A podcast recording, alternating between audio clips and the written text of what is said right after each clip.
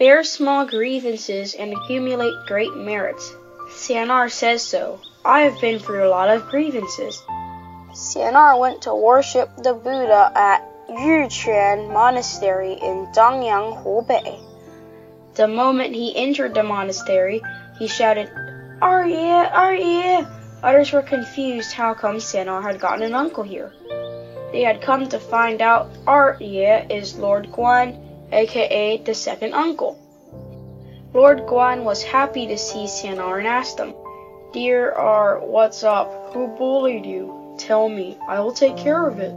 Xianar said, Wang Xiao always gives me a hard time. I've been through a lot of grievances. Lord Guan said, Here's the thing. I am now a Dharmapala and Garan Bodhisattva. I'm no longer a general. In this case, you ought to listen to your Shifu.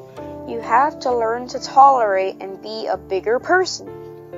Xianar listened attentively and felt relieved.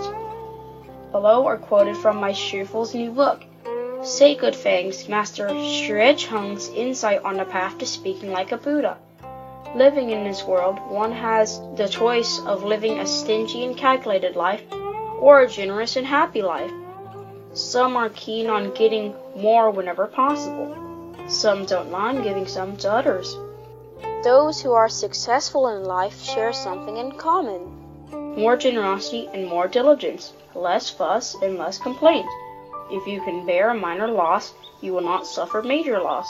If you can bear a small grievance, you will accumulate grand merits.